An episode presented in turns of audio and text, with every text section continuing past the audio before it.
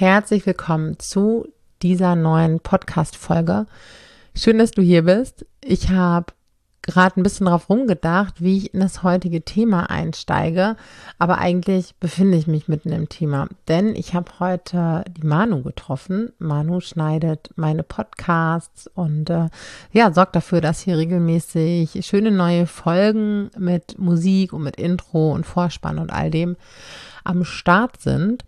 Und ich habe Manu getroffen und habe dann gesagt, na, ich habe nichts vorproduziert, ich habe es nicht geschafft, weil wir gefühlt ewig in Quarantäne waren und zu Hause waren alle und ähm, ja, es einfach ähm, dann ein anderes Timing ist und andere Abläufe und andere Strukturen. Ihr werdet das sicherlich gut kennen aus den letzten anderthalb Jahren. Und wir sind deswegen mitten im Thema. Zum einen, weil ich ein bisschen darüber sprechen möchte, was mir wahnsinnig geholfen hat in diesen fast drei Wochen mit den Kids zu Hause. Und was darüber hinaus eine riesengroße Rolle spielt, ist einfach, dass ich oftmals gewisse Dinge sausen lasse oder blitzschnell Prioritäten setze. Zum Beispiel würde es keine Podcast-Folge morgen geben, wenn es mir wahnsinnig wichtig wäre, vor jeder Folge ein super äh, tippitoppi, äh, schniekes Intro geschnitten zu haben. Ja, könnte ich machen, aber dann würde ich vielleicht noch ewig hier sitzen oder es würde keine Podcast-Folge geben und manchmal gibt es dann halt solche Dinge, die nicht perfekt sind, die aber da sind und die gemacht sind. Oder es werden andere Dinge halt ganz schnell ad acta gelegt, geht halt gerade nicht, ein anderes Mal. Und wir konzentrieren uns eben auf das, was wirklich wichtig ist. Und so auch heute in dieser Folge und Manu darf ganz bald wieder Podcast-Folgen schneiden. Aber jetzt soll es erstmal darum gehen, was mir in den letzten Wochen unglaublich geholfen hat und was mir generell in meinem Leben teil hilft und was ich jeder Mama jeden, jedem Menschen, allen Eltern, egal wem eigentlich nur ans Herz legen kann. Aber bei uns Eltern ist es oft eben noch existenzieller, weil wir so jedes Fitzelchen brauchen, wie wir in unsere Kraft können, unserer Kraft bleiben können und in unserer mitbleiben können. Und deswegen möchte ich heute ein bisschen was darüber sagen, wie machtvoll unsere Sprache ist und die Dinge, die wir uns selbst erzählen oder wie wir über uns sprechen, über andere sprechen. Und ich nehme dabei jetzt zuerst mal Bezug auf unsere Quarantänesituation. Aber danach soll es dann auch ganz konkret um den Alltag mit Kind gehen. Denn auch da haben wir die Möglichkeit, achtsam in unserer Sprache umzugehen. Und die Frauen, die bei mir Mentoring sind oder waren und da schon mit mir gearbeitet haben, wissen, dass ich da manchmal ähm, sehr genau bin und die müssen oftmals schon grinsen in den Calls, wenn ich da so ein bisschen, ähm, bisschen piekse und sag halt stopp, achte nochmal darauf. Denn auch das ist einer, ich spreche da immer von ganz, ganz vielen kleinen Hebel, denn es ist viel, viel leichter, wenn wir viele, viele kleine Hebel betätigen können, die uns dabei helfen, den Alltag zu entspannen, weniger Stress zu haben und ja, besser im Kontakt mit uns selbst und unseren Kindern zu sein, als wenn es so ein Riesenhebel ist vielleicht cool, wenn man den gefunden hat, aber den zu betätigen ist unfassbar schwer und dann klemmt er vielleicht noch. Wir müssen uns dann mit fünf Mann dran ziehen, ähm, dranhängen und ähm, dann ist es halt wirklich praktischer. Wir haben ganz, ganz viele kleine und können unterschiedliche Hebel bewegen und drücken und unsere Sprache ist eben einer davon. Unsere Sprache ist so unglaublich wirksam. Wir sprechen sehr, sehr viel am Tag mit uns selbst in unserem Kopf, über uns selbst, mit anderen, über unsere Kinder und das alles macht etwas mit uns. Und wenn ich über Sprache rede, da meine ich damit sowohl das, was wir tatsächlich sagen, anderen erzählen, über uns sagen, über unsere Kinder sagen, aber natürlich auch unsere Gedanken, weil wir ja einen ganz, ganz großen Teil des Tages auch in einem ja, inneren Selbstgespräch sind und es oftmals gar nicht so richtig mitbekommen. Und je achtsamer wir da sind, desto mehr können wir bewirken. Was hat das also ganz konkret für mich bedeutet, als wir in der Quarantäne waren? Ich bin darauf gekommen, weil ich viele Nachrichten bekommen habe bei Instagram, ob ich mich nicht total eingesperrt fühle und ähm, dass Leserinnen mit mir geteilt haben, wie schrecklich das Ganze, die Vorstellung für sie allein wäre, dass man nicht raus dürfe und ähm, ja, man regelrecht irgendwie gefangen sei zu Hause. Und natürlich kann ich das total nachvollziehen. Und ich glaube, wir kennen auch alle noch so aus dem ersten Lockdown und generell ähm, seit Anfang der Pandemie sind wir ja sehr vertraut mit dem Gefühl, wow, wir sind auf einmal irgendwie krass fremdbestimmt. Zum einen und hinzu kommt eine große Unsicherheit noch im Außen, dass wir eigentlich gar nicht genau wissen, wie ist denn der Stand der Dinge und wie geht's weiter und äh, was bedeutet das alles. Das ist natürlich eine fiese Kombination. Und ähm, das kennen wir natürlich irgendwie alle. Und ich kann es total nachvollziehen, dass diese Bilder so da sind. Und ganz ehrlich, wir haben hier ab und zu ähm, dann unten den Garten nutzen können, wenn keiner da war, der hier zum Haus gehört.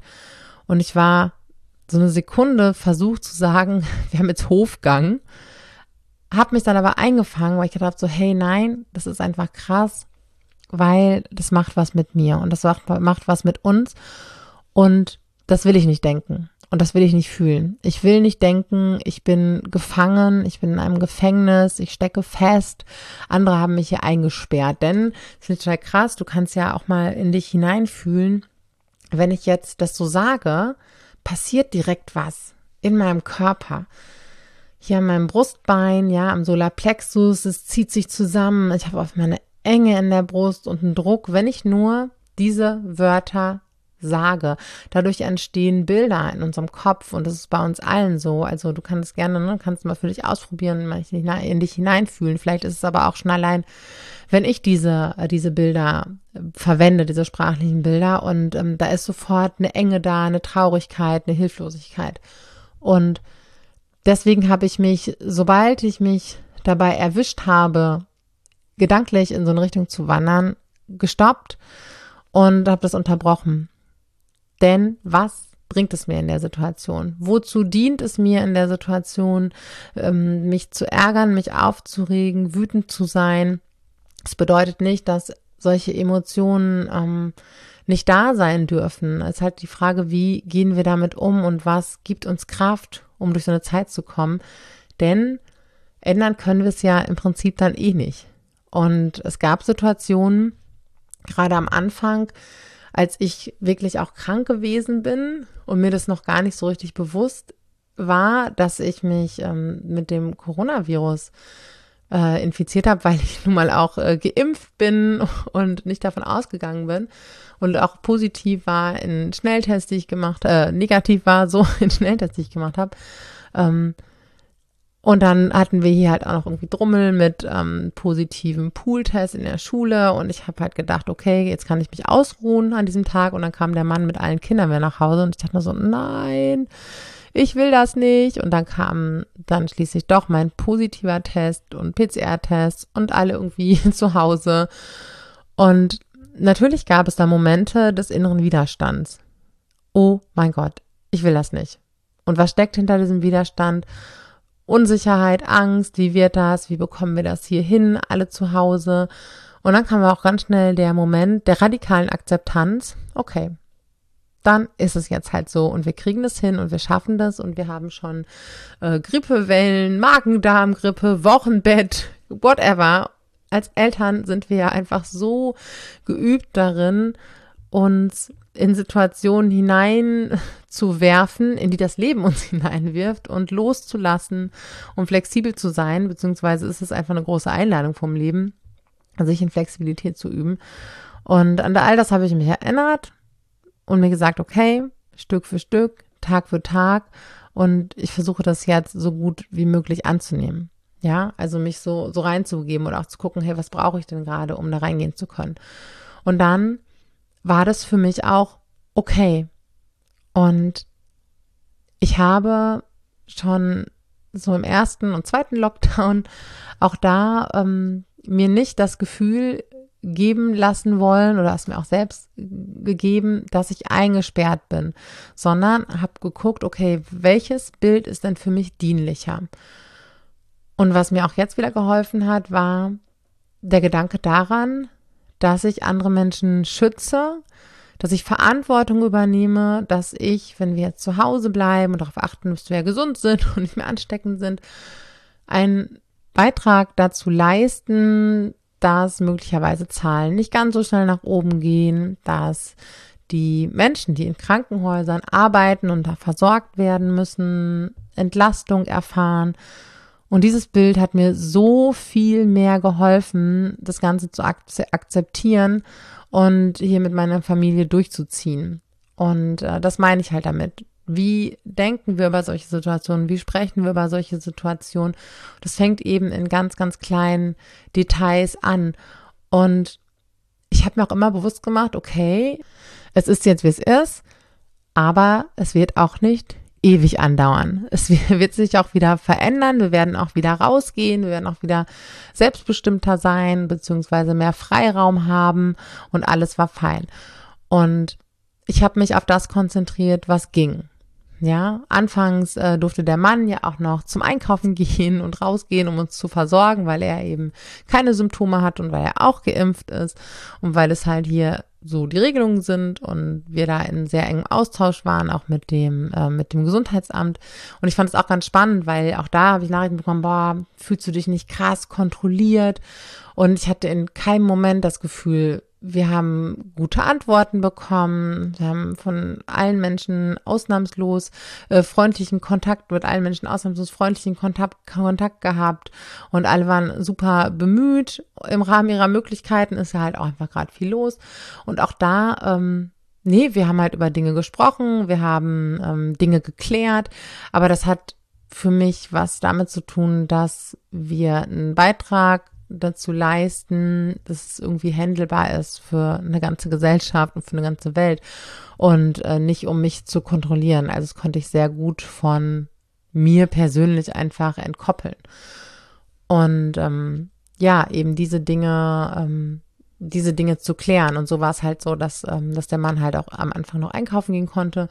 Und als er sich dann irgendwann auch nicht mehr so gut gefühlt hat und dann tatsächlich auch trotz seiner Impfung ähm, positiv war, okay, next uh, step, wie regeln wir das? Und dann zu wissen, es ist überhaupt kein Problem in unserem Land mittlerweile auch das gut zu machen. Wir können uns Lebensmittel liefern lassen, dann aber auch zu sehen, wie viele Menschen an uns denken, wie viele Menschen vielleicht einfach nur eine Kleinigkeit vor die Tür stellen, klingeln, wieder davonfahren oder eine Nachricht schicken, hey, guck mal vor die Tür, an die Kinder gedacht haben, ihnen Bücher geschickt haben, was auch immer. Und ähm, das war einfach so viel mehr und so ein großer Anteil. Und das habe ich mir halt auch mal wieder bewusst gemacht, dass ähm, wir total gut versorgt sind und ja, dass uns ganz, ganz viele Menschen unterstützen, diese Quarantäne halt eben zu, zu halten. Und diese Gedanken, diese Sätze habe ich lauter gemacht und darüber habe ich gesprochen. Ich habe darüber gesprochen, wie gut es klappt, wie gut wir hier zueinander finden und das halt viel, viel größer zu machen, als über die Anstrengung zu machen, äh, zu sprechen.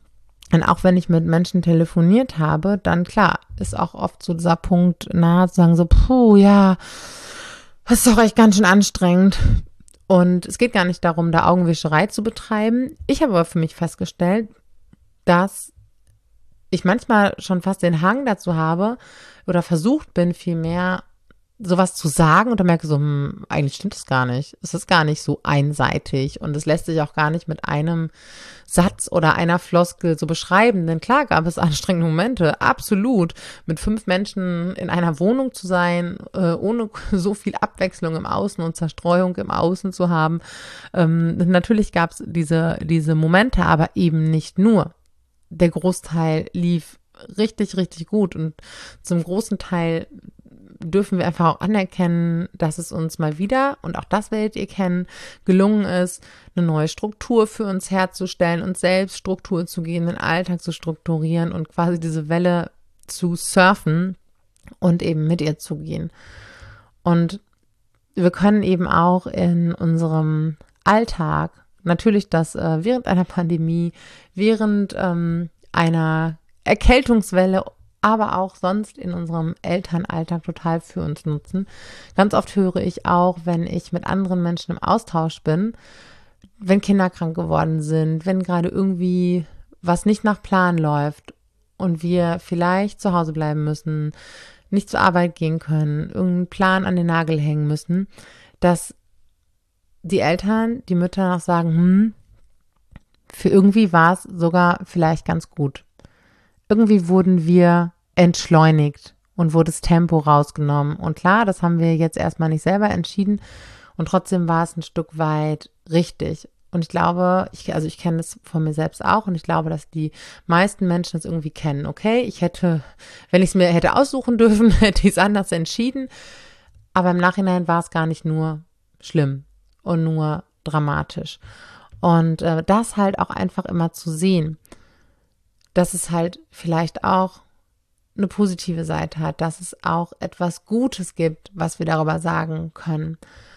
Und wir hatten neulich auch eine Situation bei uns, ähm, bei uns im Mentoring, auch da wieder ein Punkt. Äh, klar äh, ist es auch für mich dann schwierig, immer wieder Arbeitszeitfenster herzustellen, für mein Unternehmen da zu sein und gleichzeitig aber auch zu sehen, krass, da sind Menschen, da sind Expertinnen an meiner Seite, die das Ganze mittragen, so dass ich in Anführungszeichen in Ruhe krank sein kann, weil da eben Menschen sind, die mich unterstützen und darauf eben den Fokus zu haben.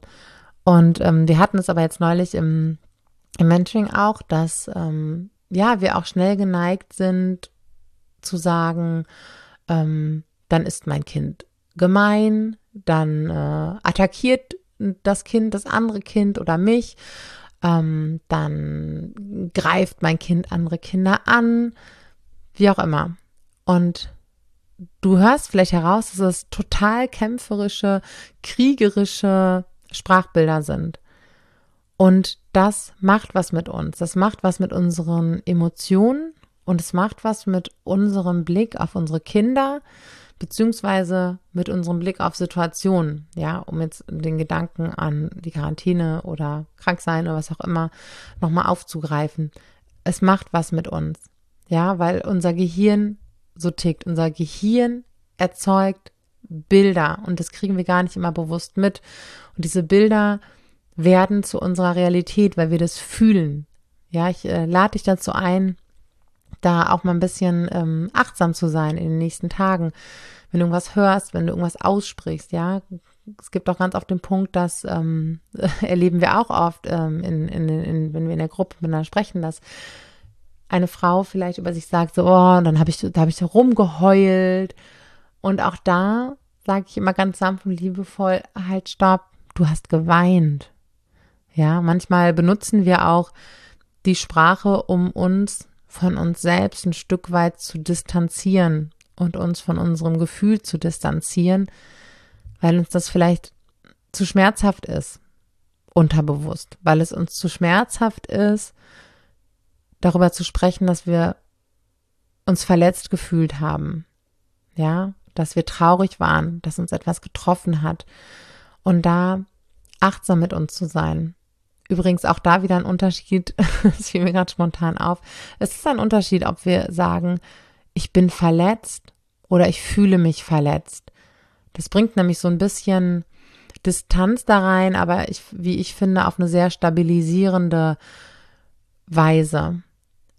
Denn auch wenn Menschen Dinge tun und sagen, ähm, die sich verletzend anfühlen und uns natürlich auch Schmerzen bereiten und traurig machen, keine Frage, dass wir unbeschädigt sind in unserem Kern, in unserem Inneren, in unserer Persönlichkeit, ja, dass wir natürlich den Schmerz fühlen und dass es auch real ist, diesen Schmerz zu empfinden, aber dass uns in ja unserer innersten Würde, in unserem innersten Wert niemand beschädigen kann. Und auch da kann Sprache so wirkungsvoll sein, da einfach ein bisschen achtsam zu sein. Ja, und ähm, wie gesagt, achte da gerne auch, ähm, auch ein bisschen auf dich oder wann sprichst du wirklich über dich und wann verallgemeinerst du? Mann.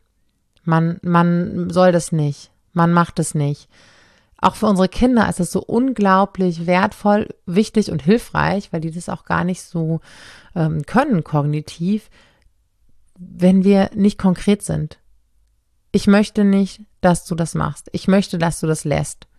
Und nicht, man macht das nicht. Wer ist überhaupt Mann? Und das ist überhaupt nicht greifbar. Und was bedeutet das jetzt überhaupt für mich? Ja, aber du, du bist deinem Kind wichtig. Und im Rahmen seiner Möglichkeiten wird es kooperieren und dich daran unterstützen, dass ihr das gemeinsame Ziel erreicht. Also mach dich sichtbar vor deinem Kind. Ich möchte das nicht. Mir gefällt das nicht. Ich mag das nicht. Anstatt Mann. Ne? Oder ähm, ja, wie gesagt, auch wenn du über dich sprichst, man hat dann ja manchmal so die Gedanken in der Situation. Nein, ich habe die Gedanken in der Situation. Das bringt uns wieder näher mit uns in Verbindung und manchmal ist es unangenehm im ersten Moment, weil wir das überhaupt nicht mehr gewohnt sind und weil wir all diese Mittel benutzen, um uns selbst von uns zu distanzieren, um uns von Situationen zu distanzieren, um uns von einem inneren Schmerz vielleicht auch zu distanzieren. Aber es macht was mit uns. Und wenn wir da wieder für uns selbst fühlbar werden, für unsere Kinder sichtbar werden, konkreter werden, spezifisch werden, ist es unglaublich wertvoll, weil wir dann auch Verantwortung übernehmen auf eine wunderbare Art und Weise. Und diese Verantwortung können wir eben auch übernehmen, indem wir auf die Dinge achten, die wir sagen. Ich komme nochmal darauf zurück, auf das mein Kind attackiert, ähm, mein Kind äh, ist gemein, mein Kind greift an das bringt Kinder in einen Kontext mit ihrem Verhalten, in dem sie absolut verkannt sind. Denn Kinder kommunizieren ihre Grenzen, vielleicht das Gefühl ähm, von Traurigkeit und Wut und verletzt geworden zu sein, anders als Erwachsene, und selbst Erwachsene tun das ja nicht immer ähm, im Rahmen ihrer Möglichkeiten, aber Kinder haben eben dies, das Mittel der Kognition, sich gedanklich mit Dingen auseinanderzusetzen, die von verschiedenen Positionen äh, zu betrachten, zu reflektieren, ähm, gedanklich mal kurz in die Zukunft oder in die Vergangenheit zu gehen, ja, Dinge vorwegzunehmen. Das haben sie eben noch nicht. Und deswegen kommunizieren sie stark über ihr Verhalten. Und wenn Kinder um sich hauen, um sich treten, was auch immer, dann stecken da viele Gründe hinter. Aber dann ist da eigentlich ein kleiner Mensch, streiche eigentlich, dann ist da ein kleiner Mensch in einer, ja, Hilflosigkeit, in einer Notsituation, in einer Ausnahmesituation und weiß sich einfach absolut nicht anders zu helfen. Und das nicht auf einer bewussten Ebene, sondern es passiert und bricht heraus. Und ähm, es gibt da immer Aspekte, die entwicklungsbedingt sind und die altersbedingt sind und gleichzeitig aber eben auch, die vielleicht situativ bedingt sind, dass ein Kind einen enormen Stress gerade hat. Und es hat nichts damit zu tun, ähm, ja, dass das Kind eben zum Angreifer wird, zum Aggressor. Ja, das äh, bringt das Kind einfach in einen Rahmen und das kindliche Verhalten, was absolut nicht angemessen ist und was eben was mit uns macht. Ja, das äh, distanziert uns von unseren Kindern. Insbesondere in den Situationen, in denen sie unser aller, allergrößtes Mitgefühl brauchen und einen Menschen brauchen, dem es gelingt, hin und wieder, oder der sich zumindest immer darum bemüht, es gelingt uns natürlich nicht immer, uns in die Lage unserer Kinder hineinversetzen oder sie komplett äh, zu verstehen. Manchmal bleiben wir auch vor so einem ungelösten Rätsel stehen und äh, gleichzeitig merken die Kinder es trotzdem, wenn wir uns bemühen, ihre Perspektive einzunehmen. Und in Situationen, in denen Kinder aggressiv werden, brauchen sie uns als ihre Verbündeten und nicht als diejenigen, die ihr Verhalten so bewerten. Ja, sie brauchen uns dann so, so dringend, dass wir uns in sie hineinversetzen und zu verstehen versuchen, was sie mit ihrem Verhalten eigentlich gerade aussagen. Natürlich nicht bewusst, das läuft in unseren Kindern unterbewusst ab. Aber ähm, deswegen ist es ganz, ganz wichtig, uns dann nicht von ihnen zu distanzieren. Denn von Menschen, die angreifen, von Menschen, die attackieren, von Menschen, die gemein sind, ähm, von, ich sage mal, Arschlochkindern, um das jetzt hier mal so zu zitieren, das sagen ja auch einige Menschen über Kinder. Und es ist einfach absolut nicht angemessen. Denn wenn Kinder auffälliges Verhalten zeigen, sind sie in einer Notsituation und brauchen dringend Erwachsene, die Verantwortung übernehmen und die Mitgefühl zeigen und die Kinder begleiten.